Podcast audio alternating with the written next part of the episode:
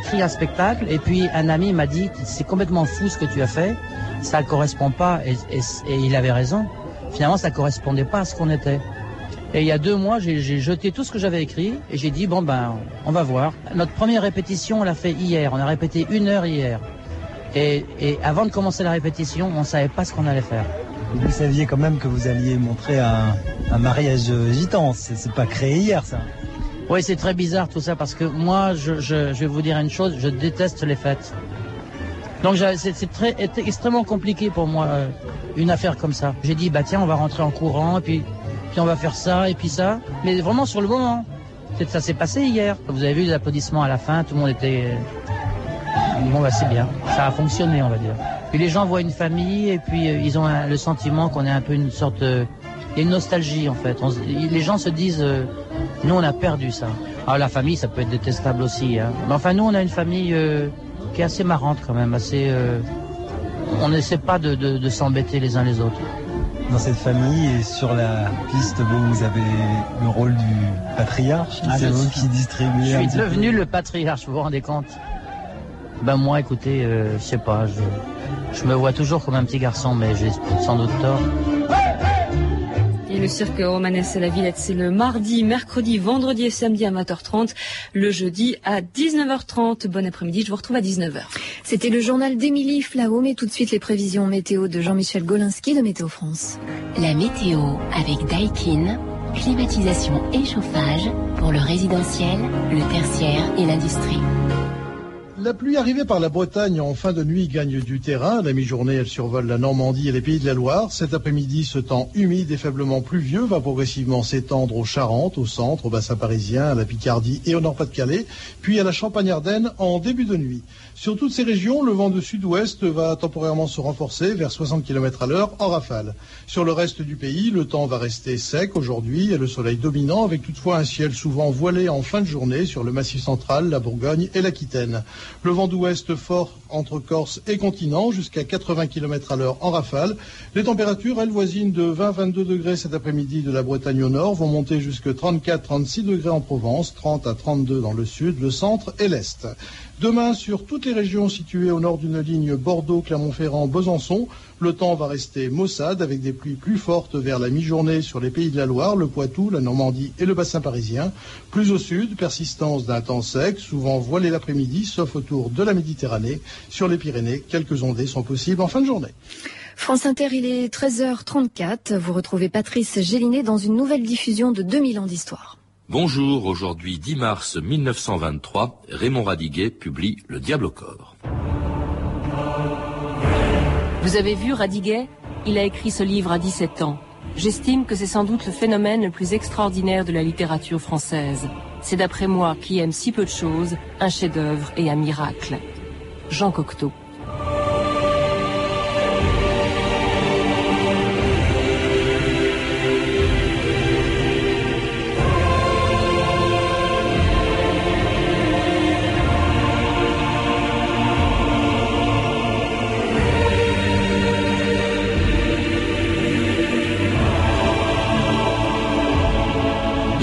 2000 ans d'histoire.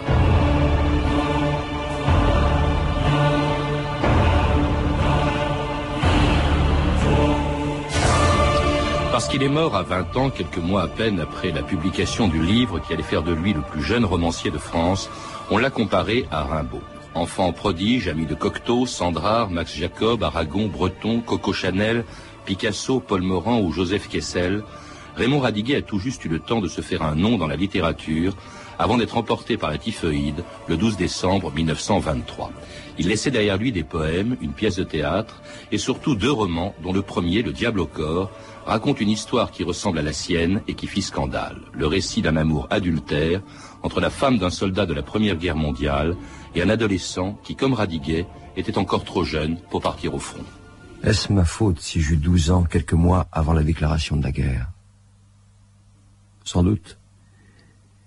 Les troubles qui me vinrent de cette période extraordinaire furent d'une sorte qu'on n'éprouve jamais à cet âge. Mais comme il n'existe rien d'assez fort pour nous vieillir malgré les apparences, c'est en enfant que je devais me conduire dans une aventure où déjà un homme eût éprouvé d'embarras. Je ne suis pas le seul. Et mes camarades garderont de cette époque un souvenir qui n'est pas celui de leurs aînés. Que ceux déjà qui m'en veulent se représentent ce que fut la guerre pour tant de très jeunes garçons.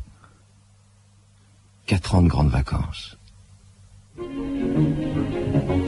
Demer, bonjour. Bonjour. C'était Jacques Perrin lisant les premières lignes du Diable au corps, le roman le plus connu de Radiguet.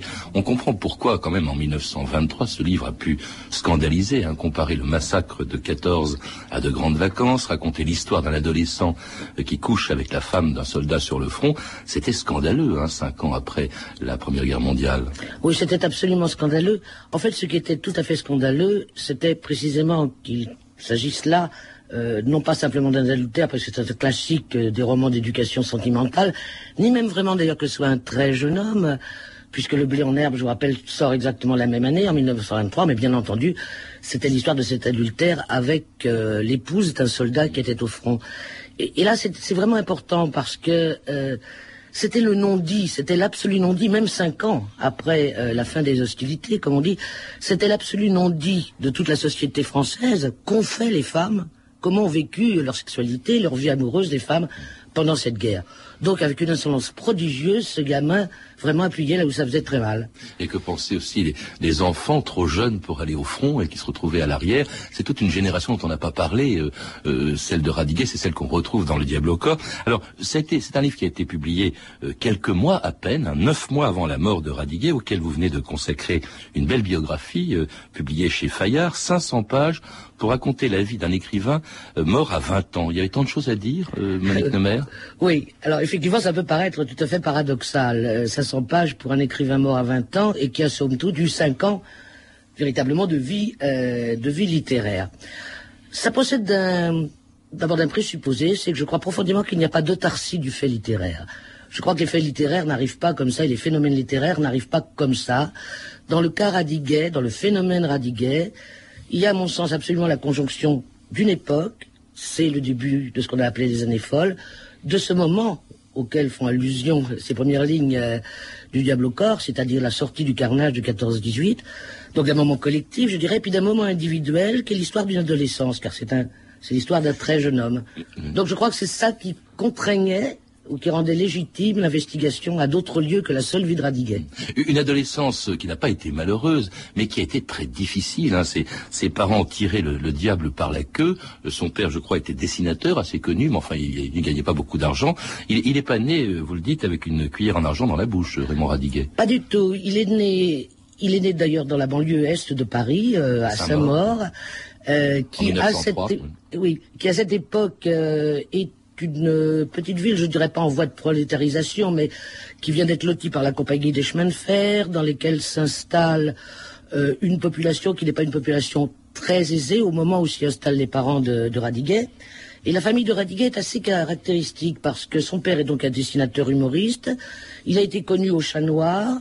Mais alors que certains de ses compagnons euh, se feront une réputation euh, et une notoriété comme Jean Gris, par exemple, euh, lui est resté un petit peu un tâcheron du dessin, il faut bien dire, mais avec toute une nostalgie de, ce passé et de ce présent qui est pour certains et pas pour lui glorieux. Et sa mère est une lointaine descendante de Joséphine de Beauharnais. Donc il y a à la fois beaucoup de rêves, beaucoup de nostalgie, euh, une sorte de désir, un petit peu de magie et un quotidien difficile. D'autant qu'il est l'aîné de. En tout, il y aura dix enfants dans cette famille. Il est l'aîné et pendant le temps de sa vie, il aurait été l'aîné de sept frères et sœurs.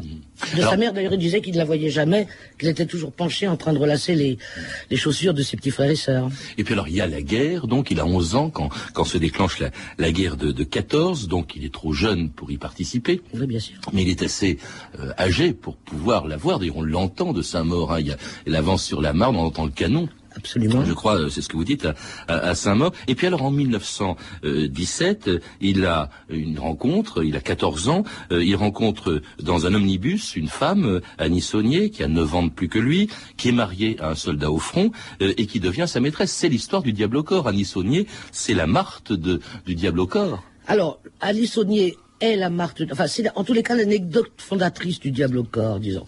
Euh, je fais cette petite nuance parce que si, évidemment, euh, Alice est la Marthe du diable au corps, et si le narrateur est assez indiscutablement pour en tous les cas la narration euh, Raymond Radiguet, le type de sentiment qui dans le Diable au corps unit euh, Marthe d'un côté et, le narrateur de l'autre n'était pas tout à fait le même rapport de force que celui qui existait dans l'anecdote fondatrice, où je pense que Marthe était une femme, euh, pardon, Alice était une femme assez terrifiante, qui avait d'ailleurs plus de, enfin, elle avait 11 ans de plus que, que Raymond, et que cet épisode qui a été son épisode d'initiation amoureuse, va le marquer très durablement. Mais elle a 11 ans de plus, mais toutes les, femmes de, de, Radiguet sont plus âgées, seront plus âgées, sauf la dernière. Hein, Béatrice Hastings, par exemple, euh, qui était la maîtresse de Modigliani, était plus âgée que lui. Euh, Thora Dardel, aussi dont vous parlez, était plus âgée. Qu'est-ce qu'il recherche dans ces femmes plus âgées que lui, ben et mariées, ou en tout cas liées, comme, comme euh, Béatrice Hastings à Modigliani ben, c'est précisément pourquoi je dis la raison pour laquelle je disais que ça va le marquer durablement, c'est-à-dire que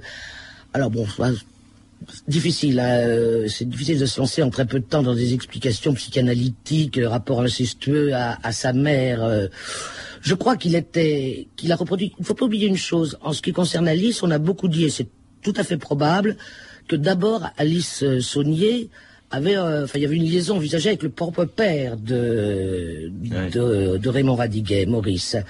je crois qu'il a très longtemps rejoué dans son adolescence cette sorte de triangulation, d'une part avec des aînés et avec des aînés ou mariés, où il y a des personnages célèbres. L'histoire Béatrice Hastings est particulièrement savoureuse de ce point de vue, parce que Modigliani, c'est le très grand peintre que n'a pas été Maurice Radiguet. Donc je crois que c'est très lié.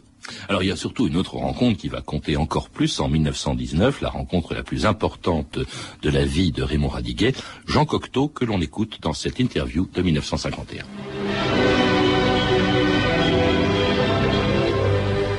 La radiodiffusion française présente Entretien avec Jean Cocteau, recueilli par André Fregnaud. Raymond Radiguet, je l'ai connu à une exposition de peinture avec Mac Jacob. Il ne se coupait jamais les cheveux, ses cheveux étaient comme des favoris sur ses joues et il était très très myope. La première fois qu'il est venu chez moi, euh, la bonne rue d'Anjou m'a dit il y a dans l'antichambre un enfant avec une canne. Il portait en effet une petite canne, comme il a porté plus tard un monocle. Il est le prodige du roman, comme Rimbaud est le prodige de la poésie. C'est Jean Cocteau rappelant sa rencontre avec Radiguet, une rencontre très importante. Euh, vous dites, ou en tout cas on a dit, que Cocteau avait été un peu l'inventeur de Radiguet, Monique Nomer. Oui, euh, à ce moment-là, il faudrait prendre le mot inventeur à, son véritable sens, c'est-à-dire à son sens classique, c'est-à-dire euh, qui consiste à découvrir l'inventeur et celui qui découvre quelque chose qui est déjà là. Hein. Comme Montaigne dit, notre monde vient d'en inventer un autre en parlant de la découverte de l'Amérique. Ce que je veux dire par là, c'est qu'à la fois, il n'y aurait sans doute pas le Radiguet qui est passé à la postérité son Cocteau, qui a suivi son œuvre avec énormément d'attention, qu'il a introduit indiscutablement euh, dans pas mal de milieux. En même temps, la vie de Radiguet, la vie intellectuelle, la vie esthétique de Radiguet commence avant Cocteau. Avant qu'il n'ait rencontré Cocteau, il a rencontré Brancusi, il a rencontré Poulain, qui a rencontré Aragon, Breton, il est en correspondance avec Zara. Il faut rappeler qu'il a déjà commencé à écrire depuis 15 ans. Bien sûr. Il écrit dans des journaux, c'est comme ça qu'on le connaît. D'abord, hein. il écrit dans des journaux, dans l'éveil et dans l'heure. Euh, ça très jeune, il a, il a pas tout à fait 15 ans. Hein. Et puis ensuite, il a écrit dans les revues qui manifeste l'esprit nouveau à l'époque, c'est-à-dire SIC, tout particulièrement, la revue de Pierre-Albert Biro. Et encore une fois, ces, rapports avec Aragon précèdent ces rapports avec Cocteau. Donc, euh, mesurons un peu le terme d'inventaire. Alors, ce qui a, ce c'était, ils étaient très liés, hein, c'était même des amants, hein, on, le sait, on le sait bien sûr. C'est un peu, hein. peu discutable. Peu discutable. Et alors, euh, c'était, euh, les noms que vous évoquez, il faut pas oublier, même Cocteau, qui n'a que, que 30 ans, Radiguet était plus jeune qu'eux, mais les Aragon, tout ça, c'est ce milieu littéraire qu'on retrouve dans votre dans votre livre, euh, Monique Nomer, c'est ça qui le rend passionnant. Ce sont des gens jeunes, ce sont des gens euh, qui appartiennent à cette littérature, à ce milieu artistique qui est en pleine effervescence au lendemain de la deuxième guerre mondiale, de la première guerre mondiale, pardon. C'est le cubisme, c'est c'est évidemment le dadaïsme, c'est euh, le surréalisme. Et, et lui, Radiguet est bien au milieu de ces gens-là, et en même temps, c'est une écriture, c'est un écrivain plutôt classique, ses références, c'est Ronsard, c'est La Fontaine. Alors il y a plusieurs choses. La, première chose sur laquelle je voudrais insister, que vous notez très justement, c'est l'extraordinaire jeunesse de tous ces gens. Enfin, n'oublions pas que Aragon et Breton ont 22 et 23 mmh. ans, euh, de même que Zara, mais que les jeunes musiciens avec qui va se lier Auric ou Poulenc ont 19 ans et que Cocteau, avec ses 30 ans, est quasiment un ancêtre. Donc, il faut voir l'extrême jeunesse de tout ça. La deuxième grande notion, c'est que c'est, on est dans un bouleversement esthétique absolument fabuleux, qui est encore une conséquence de la guerre, parce que la guerre et la sortie de la guerre de 14-18 est véritablement la, matrice de toute, euh, cette effervescence. Euh, vous dites c'est un classique. C'est difficile de dire il va devenir, tout ça est tellement court qu'évidemment euh, c'est assez difficile de vraiment parler d'évolution. Mais au départ, quand même, tous ces poèmes le prouvent, c'est quand même plutôt du côté dadaïste hein, qu'il était en train de se diriger. Est-ce qu'il a retrouvé une vraie nature, entre guillemets, je me dépasse de guillemets parce que je ne crois pas très bien au concept de, beaucoup au concept de nature, mais est-ce qu'il retrouve quelque chose qui lui appartient en propre avec le classicisme? Ou est-ce qu'il joue un jeu de contre par rapport à ce qui est en train de se mettre en place? Dont un certain nombre de folies, les folies dadaïstes le rendent. C'est intéressant d'y apprendre adolescent, ils les trouvent vraiment complètement délirants, et avec leur côté bataille de pelochon, on ne sait pas exactement. Et c'est plutôt, quand même, vous le dites, euh, un, un, homme, plutôt un adolescent, hein, n'oublions pas qu'il a, il a 17 ans euh, quand il rencontre, ou 16 ans, même quand il rencontre Cocteau, euh, c'est de, de, droite. Vous vous demandez même ce qu'il serait devenu, au fond, s'il avait vécu jusqu'à la Deuxième Guerre mondiale. Oui, c'est une question dont je ne peux pas cacher qu'elle bon, qu'elle m'angoisse un peu, peut-être beaucoup dire, mais, mais c'est vrai que je suis attaché à ce jeune homme. Euh, et que quand on voit l'entourage dans lequel il était et euh, les, proximités qu'il a entretenues avec un certain nombre de gens de l'action française, on peut être un tout petit peu soucieux. On ne peut pas répondre évidemment à cette question. Est-ce qu'il aurait suivi plutôt l'exemple euh, Paul Morand ou Bernard Fay? Est-ce qu'il aurait suivi plutôt l'exemple euh, de Maritain qui s'est éloigné de l'action française? Ou de Cocteau qui est resté assez sagement en retrait, ou bien quand même, et je me plais à le rappeler, euh, de ces deux jeunes frères, puisqu'il a deux jeunes frères qui sont nés, le premier est né juste avant sa mort, l'autre après, euh, qui sont tous les deux morts à Dachau pour fait de résistance. Donc, euh, que serait devenu euh, Raymond, c'est un mystère. En tout cas, ne pas avoir à se poser en la tout question. cas, au début du siècle, il mène une vie de bohème. Hein, il se saoule avec Kessel euh, entre Montmartre et, et, Montparnasse. Il fume de l'opium. Il couche sur le trottoir. Il est un peu suicidaire. Le portrait de Radiguet par Cocteau en 1943. Il évoluait parmi les peintres, les poètes, les journalistes. Il buvait beaucoup et s'enfermait dans un mutisme presque total. Un jour que nous traînions d'atelier en atelier avec Picasso, Modigliani, Kisling, Max Jacob, nous arrivâmes chez le peintre H, qui terminait une nature morte. Il nous la montra, et devant notre réserve, il murmura « Elle n'est pas finie ». Radiguet, à ma stupeur, ouvrit la bouche, fixant la nature morte d'un œil vague, contre lequel il collait le verre unique de ses lunettes toujours cassées.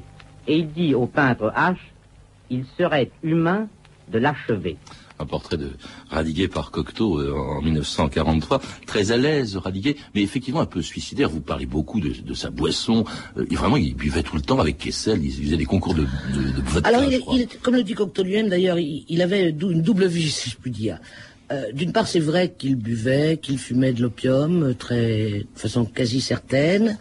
Vous savez, N'oublions quand même pas que c'est un très jeune garçon qui vient d'un milieu extrêmement différent de celui dans lequel il entre, qui est à la fois adulé dans ce milieu, mais ne nous y trompons pas. Moi, je suis tout à fait convaincu qu'il y a quelque chose d'une agiographie rétrospective, je dirais, dans les souvenirs des contemporains. C'est comme une histoire d'un adolescent mort à 20 ans, foudroyé, en plein talent, 1923, date du Diable au corps, 1923, la mort. Il faut voir qui s'est réuni à ses obsèques. Donc, tous ceux qui ont parlé de lui après coup ont tendance à faire comme si d'entrée de jeu, ils l'avaient vu comme ce phénomène qu'il est. Je ne suis pas convaincu du tout. Et je pense qu'il avait un mal fou à se faire exister. Il y a quelque chose, ça paraît paradoxal, mais moi je dirais volontiers qu'il y a eu quelque chose d'humilié, d'offensé dans le tout jeune Radiguet dans cette époque où on le considérait un peu comme simplement comme le petit ami de Cocteau. Hein. Pas se tromper quand même sur le regard qu'on a porté sur lui absolument à ce moment-là. Il y a de la reconstitution a posteriori. Alors, il, il, est connu surtout pour les deux romans qu'il a écrits à l'extrême fin de, de, sa vie très courte, euh, Monique Nomer, mais euh, le, le, bal du comte d'Orgel, donc, et puis euh, surtout le premier des deux romans, c'est-à-dire Le Diable au corps, mais il est beaucoup moins connu pour ses poèmes, dont celui-ci, Paul et Virginie, mis en musique par Francis Poulenc.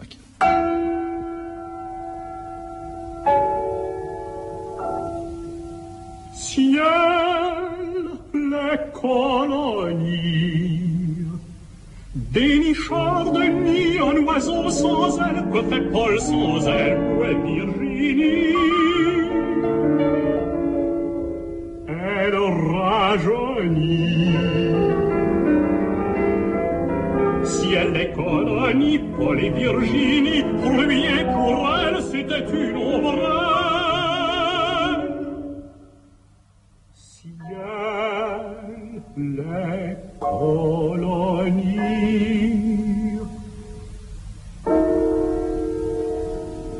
France Inter, 2000 ans d'histoire. Aujourd'hui, Raymond Radiguet. Et c'était Paul et Virginie de, de, Raymond Radiguet, mis en musique par Poulenc, interprété par Pierre Bernac et avec Francis Poulenc euh, au, au, piano. Alors ces poèmes, bon, c'est pour c'est par ça qu'il a commencé. C'est pas oui. par ça qu'il est connu. C'est peut-être pas d'ailleurs ses poèmes que l'on retient. C'est plutôt euh, c'est plutôt ça, ses, ses romans. Roman. Et ces romans publiés, dont le premier est publié, euh, il a commencé à l'écrire en 1920, mais il est publié début 23. Et cela grâce à un éditeur extraordinaire dont vous parlez, euh, qui est lui aussi assez jeune à l'époque. C'est Grasset, euh, Monique Nomer. Oui, Bernard Grasset a été avec euh, avec le coût, parce que c'est vraiment en termes de coût éditorial qu'il faut en parler, a été avec le coût euh, Diable au corps véritablement d'ailleurs le fondateur de l'édition moderne ou des types d'études d'édition moderne, marketing. D'ailleurs, Bernard Grasset avait fait docteur en sciences économiques. Il avait un doctorat en sciences économiques. Il avait appliqué euh, son savoir théorique à l'édition avec un, infini talent. Très intéressé au, tirage, le grand tirage de l'époque, la référence pour Grasset, quand il a euh, embauché Radiguet en quelque sorte. C'était Maria. Chapdelaine. C'était Maria Chapdelaine ah, oui. de Louis Aymon. On l'a un petit peu oublié ce roman. C'était le grand grand succès de, de 1920-21. Euh, 21. 21, oui. 21, c'est ça, oui. Ah oui, ça avait été un coup absolument fabuleux. Et faire, euh, faire Chapdelaine était devenu euh, euh, le mot d'ordre de tous les éditeurs. Il n'a pas fait exactement Chapdelaine avec Raymond Radiguet ou avec Le Diable au corps dans la première année, mais les chiffres vaudraient le coup d'être interrogés. Je suis sûr qu'on a vendu actuellement plus de Diable au corps que de Maria Chapdelaine. En tout cas, Grasset lance le Diable au corps avec une campagne de publicité comme on n'en avait jamais vu à l'époque, si bien que quand le livre est sorti le 10 mars 1923, les journaux parlaient presque autant du lancement du Diable au corps que de son contenu, la revue de presse Stéphanie Duncan. Oui, avant même sa mise en vente, le Diable au corps a déjà un parfum de scandale, hein, savamment concocté donc par l'éditeur Bernard Grasset, qui déclare « Je ne crois pas que depuis Rimbaud, on se soit trouvé devant un tel phénomène littéraire. C'est, dit-il, la guerre vue par les yeux d'un enfant. Seules les personnes qui prennent Daphnis et Chloé pour un roman libertin se scandaliseront peut-être pour le Diable au corps. » De quoi aiguiser les curiosités. Et donc, le 10 mars 1923, enfin, le roman est en librairie et c'est un scandale à Paris comme en province. La critique se déchaîne tous azimuts. On ironise sur l'âge de l'auteur, la dépêche de Toulouse affuble du titre de marmaille sublime. Certains journaux pointent le doigt sur les fautes de français du roman, mais c'est surtout le battage publicitaire qui choque. Ah, la réclame, s'indigne le journal de l'Indre. Tout de même, ceux qui vendent les os pour faire repousser les cheveux, les pilules contre les rhumatismes et les chefs-d'œuvre des adolescents de 17 ans devraient ne pas trop abuser de la naïveté de leurs contemporains. Et même le jeune Louis Aragon, dans Paris Journal, fustige lui aussi cette réclame tapageuse, son, ses propres termes, pour un livre qui, dit-il, n'offre guère matière à indignation. Il paraît tous les jours des romans comme celui-ci, dit-il. D'autres euh, collègues écrivains, en revanche, ne sont pas forcément contre cette publicité. Max Jacob, qui constate, c'est le siècle de la publicité, ferons-nous moins pour l'art et pour la foi que pour Cadom et son savon? Et Maurice Sachs, ça réussit, dit-il, le livre se vend. Ceci dit, ajoute-t-il, c'est un livre admirable, le premier qui dise merde à la guerre un merde qui, cinq ans seulement après la fin de la guerre, fait scandale. Paul Morand, plus tard, s'en souviendra. Si grande, dit-il, était l'audace du diable au corps en 1923, de cet adultère derrière le front, que le roman, la, paix à peine signée, paraissait une atteinte au moral de l'État. Le courrier de Genève, par exemple, blâme, je cite Raymond Radiguet, d'avoir écrit avec sérénité et presque avec complaisance un roman écœurant, amoral, sans qu'une fois sa conscience en ait souffert. Mais euh, dans l'ensemble, hein, Radiguet est plutôt reconnu par ses pairs, Roland d'Orgelès, écrivain et ancien combattant, reconnaît le réel talent de l'auteur, euh, même s'il se déclare navré qu'un livre pareil ait pu être écrit par un si jeune homme. Pour Emmanuel Berg, pourtant, il faut lire ce roman sans prévention. Paul Valéry, le grand Paul Valéry, félicite Radiguet pour sa fermeté et sa liberté, tandis que François Mauriac salue sa clairvoyance. Le diable au corps scandalisa, écrira-t-il plus tard, car il inquiétait la race nombreuse de ceux qui n'aiment pas les soleils levants. Un commentaire sur ses réactions à la publication du diable au corps Monique Nomer Non, je crois que c'est pas, pas beaucoup de commentaires. Je crois que c'est tout à fait euh, très belle revue de presse, c'est très clair. Euh, il y a eu effectivement trois choses. La première chose, on a ironisé sur l'âge, euh, sur le tapage fait autour de l'âge de l'auteur. Ça avait été d'ailleurs tout à fait déterminé par Bernard Grasset, qui a après très clairement expliqué qu'il voulait mettre l'accent sur la jeunesse, qui était très habile. Ça faisait un petit peu oublier le contenu du livre. Et deuxième chose qui est quand même très importante, c'est le fait que ça a été quand même assez unanimement reçu comme un, livre, comme un très grand livre, comme un grand livre en tous les cas, euh, passer euh, les discussions sur le battage publicitaire. Mmh. Alors, on est, cela dit, c'est assez extraordinaire, on est en mars 1923. Monique Nemer, et euh, on est à peine à neuf mois de, de la mort de, de Radiguet. Euh, vous dites que c'est l'année du commencement, 1923, c'est aussi l'année de la fin. Et, il est mort assez tristement. Il est mort, je crois que fin novembre 1923, il est brusquement frappé par la fièvre, c'est la typhoïde. il va mourir presque seul à l'hôpital en 15 jours. Il meurt le 12 décembre, après avoir écrit son autre roman, qui était Le bal du comte d'Orgel, pas tout à fait achevé d'ailleurs. Oui. Euh, cette mort a été une mort extrêmement brutale. Évidemment, on ne connaît pas les antibiotiques à l'époque. Euh, il contracte la fièvre typhoïde. Le diagnostic fait par le médecin de Cocteau au départ est, faux. Il diagnostique une grippe. Ça dépasse ça. C'est le médecin de Chanel qui va faire le bon diagnostic. Il est transporté à la clinique de à une clinique, dans une clinique parisienne et il meurt effectivement extrêmement vite. Après d'ailleurs un délire hallucinatoire tout à fait étonnant dans lequel il se dit il dit je vais être fusillé par les soldats de Dieu. Je trouve ça tout à fait extraordinaire d'ailleurs quand on pense à ce qui a marqué la guerre. Hein. la guerre, le peloton d'exécution, l'armée, bon, qui a marqué le diable au corps et qui a marqué les premières expériences de Radiguet, que, que dans cette hallucination de la mort lui revienne cette image-là est assez, est assez étonnant. Et il est enterré au Père Lachaise. Alors il y a beaucoup de monde. Alors, en revanche, vous les citez tous, j'en cite quelques-uns. Il y a évidemment, il y a Coco Chanel, hein, c'est elle qui a payé, je crois, les, obsèques. Euh, il y a Joseph Kessel, Gallimard, Drieux-La Rochelle, Tristan de Sarah, Giraudoux, Henri Massis, Marie Laurencin, euh, Picasso. Il n'y a pas euh, Cocteau. Cocteau qui a dit de lui, malgré tout, 20 ans après, pour l'anniversaire de la mort de Radiguet, et qui disait, c'est le romancier de la jeunesse. Est-ce qu'on pourrait dire la même chose aujourd'hui, 80 ans après la mort de Radiguet. Est-ce que, au fond, euh, sa littérature, ses romans, sont-ils datés ou sont-ils intemporels comme Rimbaud, euh, comme on disait de Rimbaud, auquel on l'a souvent comparé, Monique Nemer euh, Nous reviendrons pas sur la comparaison avec Rimbaud, mais je, pense que c'est un romancier atemporel, plus qu'on ne pourrait dire aujourd'hui, c'est le romancier de la jeunesse, à proprement parler.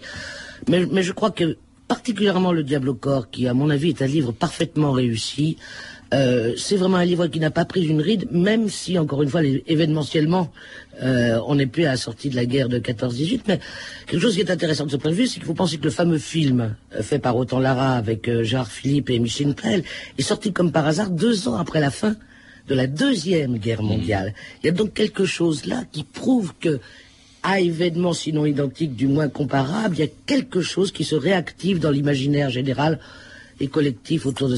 et d'ailleurs, c'est un écrivain tellement actuel que Bellocchio a tourné un Diable au corps qui se déroulait dans l'Italie des Brigades Rouges. Merci Monique Nemer. Pour en savoir plus, je recommande la lecture de votre biographie de Raymond Radiguet publiée chez Fayard. Et puis pour ceux qui veulent lire ou relire Radiguet, ils peuvent trouver Le Diable au corps et Le bal du comte d'Orgel dans la collection Les Cahiers Rouges chez Grasset, et puis les œuvres poétiques de Radiguet aux éditions de la Table Ronde. Vous avez pu entendre un extrait du Diable au corps lu par Jacques Perrin, une archive issue d'un CD édité chez Ovidis. Vous pouvez retrouver ces renseignements en contactant le service des relations avec les auditeurs au 0892 68 10 33 34 centimes d'euros la minute ou consulter le site de notre émission sur franceinter.com. C'était 2000 ans d'histoire. À la technique Christophe Goudin et Olivier Riotor, documentation et archivina Virginie Bloch-Lenné, Claire Destacan et Sandra Escamez, revue de texte Stéphanie Duncan, une réalisation de Anne Kobilac. Une émission de Patrice Gélinet. C'est une émission qui a été diffusée le 9 janvier 2003. La semaine prochaine, le thème de 2000 ans d'histoire sera l'Antiquité. Et lundi 28 juillet, on parlera des gladiateurs. France Inter, il est 14h, les informations. Jérôme Cadet.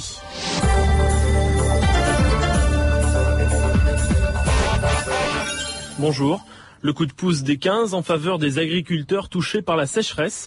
La Commission européenne a décidé aujourd'hui d'augmenter le montant des avances des primes versées aux éleveurs de bovins. Chaque État pourra rehausser le montant de ces avances de 60 à 80% de leur total. Bruxelles a en revanche refusé d'avancer la date de versement de ces primes fixée au 16 octobre.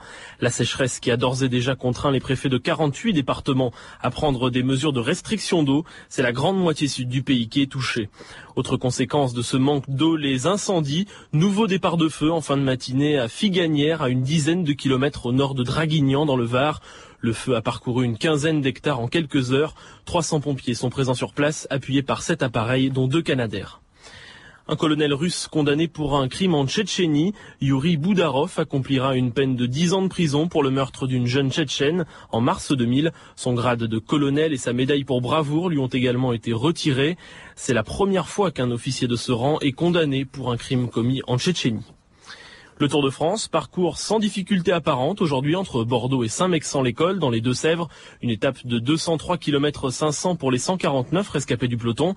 Lance Armstrong est toujours en jaune. Il possède 1 minute 07 d'avance sur Jan Ulrich. Sur la route du Tour, on retrouve Fabrice Abgral. Fabrice, 16 hommes ont décidé de prendre l'air en tête de la course. C'est vrai, au départ, cette 18e étape était apparentée à une étape de, de transition sans difficulté, donc promise aux routiers sprinteurs. Rien n'est perdu pour eux, évidemment.